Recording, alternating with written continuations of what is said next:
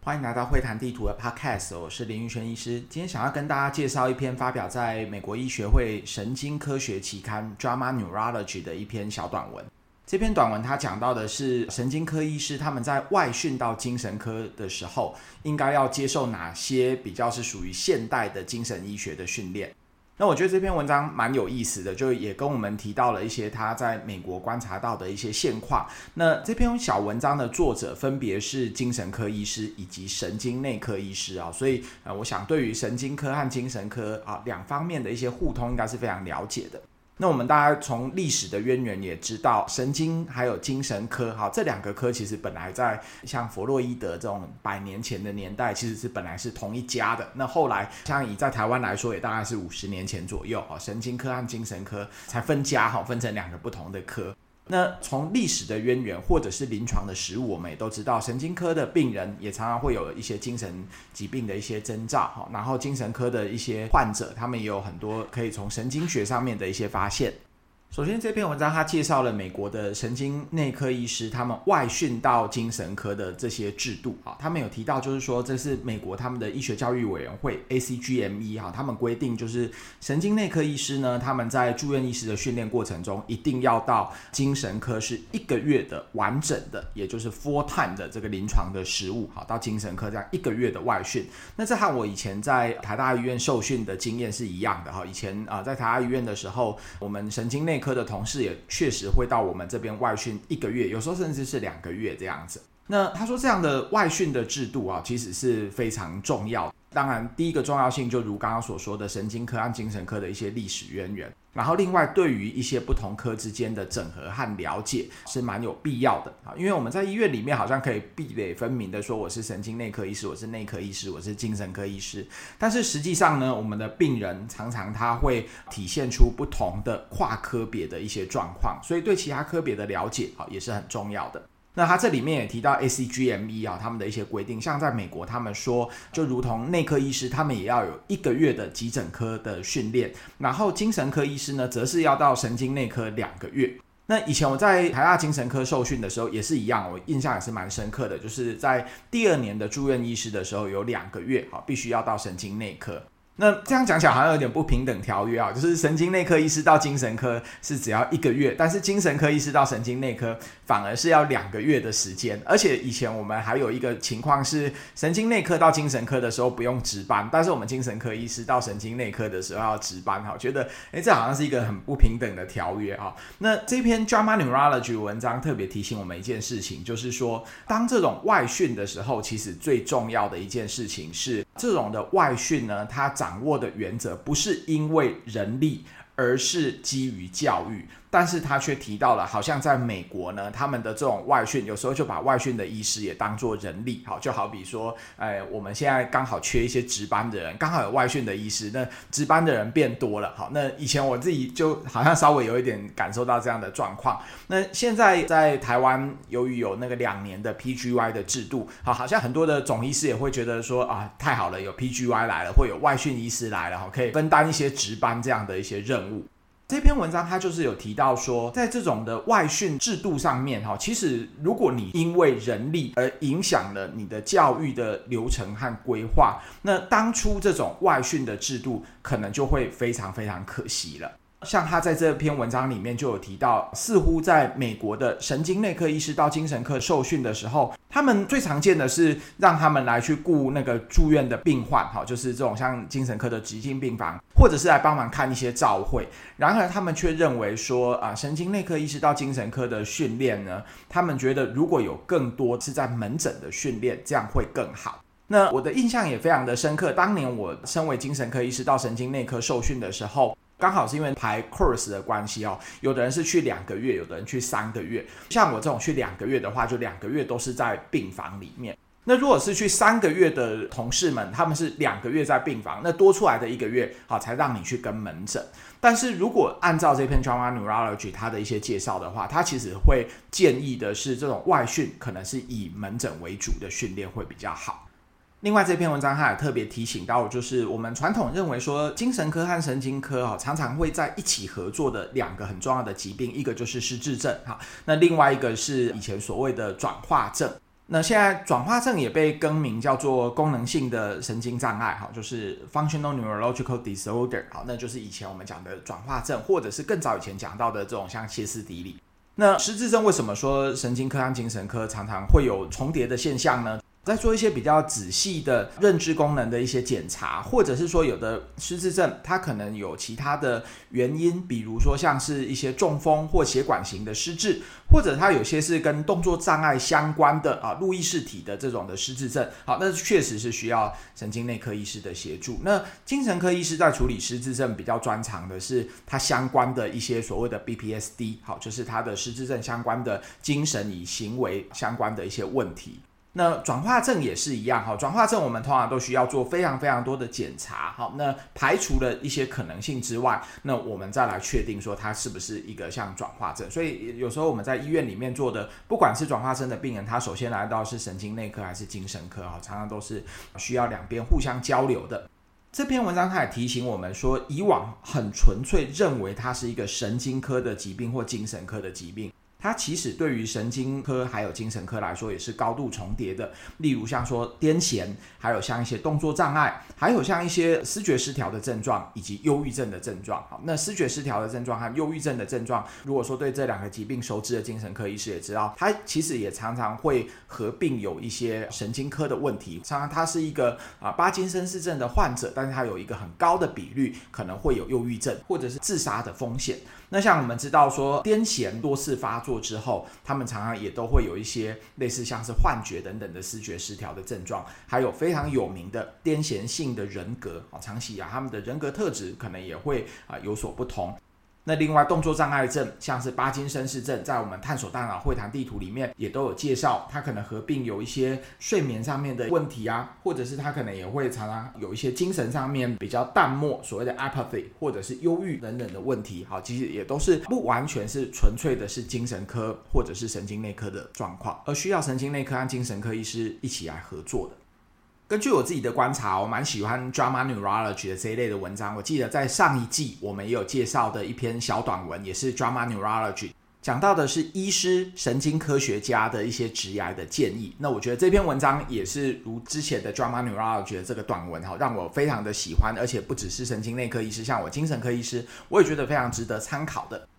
那读了这篇文章之后呢，我自己有三个感想想要跟大家来分享哈。第一个感想是关于一个这种跨科别的外训哈，它可能需要注意的是什么哈？我觉得重点就在于这篇文章所说的哈，就是跨科别这种外训哈，最好不要是因为人力的考量来安排这样的教育的过程。那第二个我想要分享的是神经内科医师，就我自己观察到的，神经内科医师如果来到精神科受训，他应该要学习的重点是什么？我认为应该要学习的重点是精神科医师，不管在处理任何疾病，可能都会有的 biopsychosocial 好，这种比较全面的心理、社会还有生理好，这三层面的思考。那第三个想要跟大家分享的是，精神科医师如果说要学习神经内科的知识，或者是精神科医师到神经内科受训，或者是有接待这种来自神经内科的医师哈，他可以学习到的重点有哪些？首先，先讲到的第一个就是任何的这种外训的训练哈，我觉得人力的配置哈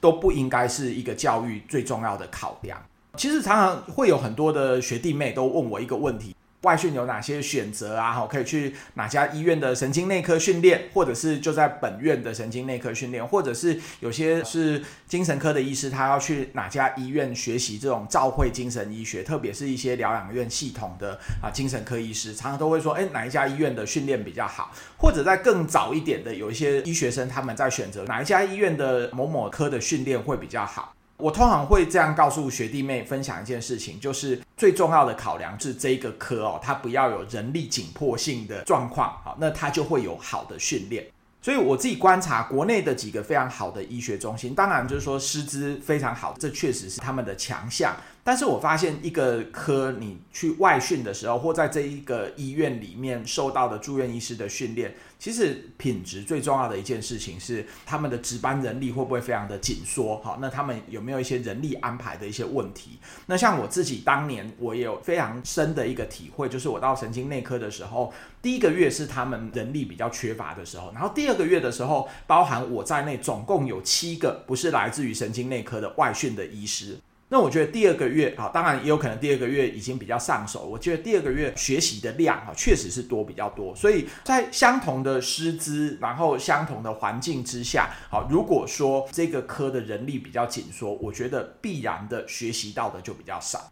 所以我觉得，不管是外训，或者是您要选择到哪一家医院受训，其实比较重要的是当时那个月他值班的人力是不是足够。好，有时候可能就是一个月和两个月的差别而已。好，我觉得人力足够才会有好的教育，这是必然的。第二个想要跟大家分享的是，神经内科医师他到精神科的受训，哈，我觉得应该要学习的是什么？很多的外训医师都会觉得说，啊，我只是一个月哈来精神科，哈，那我不可能把精神疾病啊都完全学到。我觉得其实外训的医师哦，最好就是不要把目标放在说我必须要学习的是哪些疾病，而是学习那个科的医师的思维。比如说像这篇文章里面，虽然也没有提到，然后很多神经科医师也常常会问我的，就是说，诶，我们在神经内科不太常遇到这种思觉失调症的患者，哈。但是我觉得，你如果是神经内科医师到精神科，不管你是接思觉失调症的患者，还是忧郁症的患者，还是帕金森氏症的患者，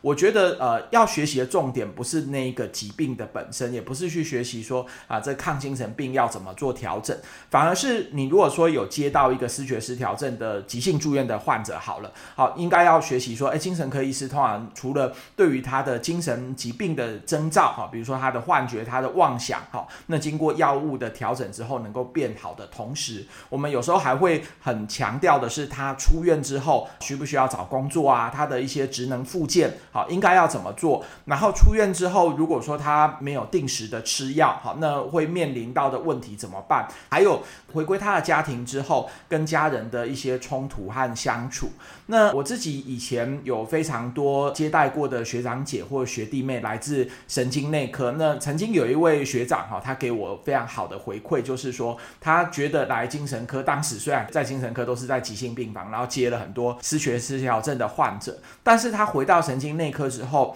他发现他在跟病患做一些解释，还有对于一些比较不愿意服药的这些神经内科的患者，他从精神科的视觉失调症的患者怎么劝他，然后怎么让他理解说服药对他的好处。那对于他的神经内科的患者的照顾，哈，他觉得这是最有帮助的。所以我反而会觉得说，神经内科的医师如果来到精神科的话，反而不要把那个目标放在说你要学哪些的精神疾病，而是学习精神科医师啊常常会有的思维哈。一个患者他住院之后，对于他的生活、对于他的工作、对于他的家庭的一些影响，那后续精神科医师通常会怎么来做处理？而我觉得这样的一个道理，在神经内科或任何即使是一般的内科的疾病，也都是非常相同的。第三，想要跟大家分享的是，精神科医师如果有接待来自神经内科的带训医师，或者精神科医师本身就到神经内科去做训练的时候，那我觉得学习的重点有什么？那我觉得有两个学习的重点。我觉得精神科医师第一个哈，应该要了解一些就是神经科还有精神科的共同的疾病，而这些共同的疾病其实是非常有历史渊源的，就是以前的这些疾病是精神科医师和神经科医师。通常都会一起来照顾、一起看的。那我自己在探索大脑会谈地图啊，也跟大家推荐一下我们的那个第五章，就叫做神经精神医学哈。那神经精神医学里面的第二个小节就讲到的是神经疾病的精神症状。其实这个小节就是当年我到神经内科做外训的时候，还有接待很多的神经内科医师的时候，完全用神经内科医师的观点好来写的这个小节。所以也欢迎大家来复习一下这个小节啊。像这个小节里面就有讲到所谓的。暂时性全面失忆症 （Transient Global Amnesia）。那这种 Transient Global Amnesia，简称 TGA，其实在精神科里面我们不太常看到，反而是这一类的病患，我以前在神经内科看到了不少，而且常常是神经内科的医师他在急诊看完照会之后，还会照会精神科要看的。那还有像脑中风后的忧郁症，还有像癫痫患者可能会有哪些精神症状？好，还有帕金森氏症的患者，他们的精神症状有哪些？那另外就是像神经性梅毒啊，或者是关于这种神经性梅毒，有时候要做哪些检查？还有像是自体免疫的脑炎，好像是抗 NMDA 受体的脑炎，这个其实都是非常多。我当时在接待神经内科来外训的医师，还有自己到神经内科去做训练的时候，发现说，呃，这类都是神经精神共同的疾病，但是比较常会在神经内科所看到的。那我觉得这几类的疾病，好，其实应该是精神科医师当有学习神经内科的时候，那应该要学习的一些重点的疾病。那第二个，我觉得精神科医师应该要学习神经内科的重点哈，比较是他们在做一些认知功能的检查的同时，他们所会运用到的神经学的知识。那我自己印象非常深刻的是，我在当第一年的住院医师的时候，当时接待了一位是来自于神经内科的总医师啊，就是我是 R one，他是 R four 的一位黄彦祥医师。黄医师现在是亚东神经内科的主任了。那他当时我印象蛮深刻的是来我们科做代训的时候，他也很忙哈。那他当时除了一边来精神科代训，呃，那一方面他也要看那个照会。那当时我处理了一个非常棘手的个案哈。那这个个案他是过度的服用了抗忧郁药了。企图自杀的一个三十岁年轻的女性，那刚从这个加护病房出来，因为她吞了非常非常多的两种的抗忧郁药，一个是 bupropion，然后一个是 venlafaxine，好，就是威克券，还有速月，好，这两个商品名的啊抗忧郁药。然后之后她从 ICU 出来之后呢，变得说她的智力、她的执行功能，哈，各方面都有一些退化的情况。那当然，我们知道说他本来可能是一个忧郁症的患者，然后他病前的状况又不是很了解，说他是不是病前他的一些职业功能啊什么就不是非常的好。当时他在离开加护病房转到精神科的时候，其实是非常需要我们精神科医师来做评估。然而，我觉得他的问题呢，可能也需要神经内科的医师共同评估。那由于当时来我们科代训的，呃，现在是黄主任，然后那位黄医师，他就用他的神经科医师的一些思维，那一步一步的带着我，告诉我说，诶，他现在看起来虽然没有很明显的一些动作障碍，但是在帮他做所谓的一个 Luria test，就是我们一只手。摊平，然后一只手做垂切拍的这个动作，在做这个 Luria test 的时候，他觉得呃，这个患者他可能有前额叶上面的一些问题。那除此之外，又用他的一些神经学的一些检查，他可能觉得说他在动作上面其实也并不如我们想象中的这么顺畅。最后安排了核磁共振的时候，发现说他有一个基底核，好，是那个苍白球哈，globus pallidus 坏死的一个现象，两侧的苍白球坏死的现象。那这个苍白球坏死的现象呢，它主要的表现反而可能是表现在他的前额叶的功能不好，所以他的认知功能也不好。然后另外他在做这种 Lura test，或者他有一些很细微的一些动作障碍，这可能真的是要神经内科的医师才能够所察觉。那我当时受到了一个非常大的震撼，因为我觉得还好，当时有黄医师这位神经内科的医师来精神科的代训，他完全从一个神经科的医师来做诊断思维，才能够诊断出原来这个患者他最核心的一个问题呢，是可能是吞食了太多的抗忧郁药也好，也可能是吞了抗忧郁药之后呢，造成的脑部的缺氧，造成他的基底核里面的苍白球坏死。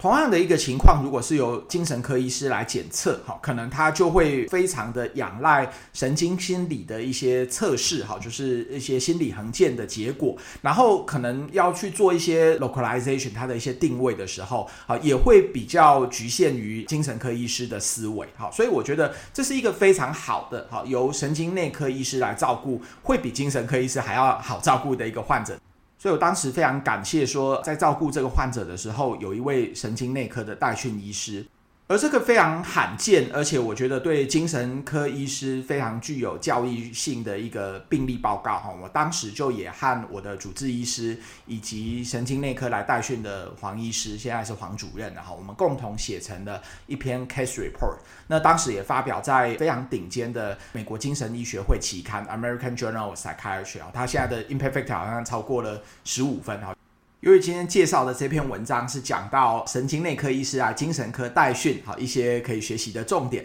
所以我今天准备的抽书活动的书，好，则是一本非常非常轻薄短小的那个中英文的精神疾病诊断分类词汇对照的书，好，那这一本非常轻薄短小的小书是我觉得很适合那个外训的医师来到精神科的时候，好，可以拿着这一本小书做一些对照，那因为有时候可能才来精神科的带训只有一个月的时间非常非常的短，好，那可能对于一些精神疾病的诊断准则啊，有时候遇到的时候再来查询就可以了。但是我觉得这一本那个中英文的精神疾病诊断分类的词汇对照，可以让一些不是精神科医师的外训到精神科的时候，对于一些精神疾病它的中文、英文有一个最基本的了解。好，那特别是当有一些学术活动，像是晨会的时候，你听到精神科医师讲到哪一个疾病，你就可以马上做查询，好，知道它的一些中。文和英文跟病患来做解释的时候，那我相信帮助也非常的大。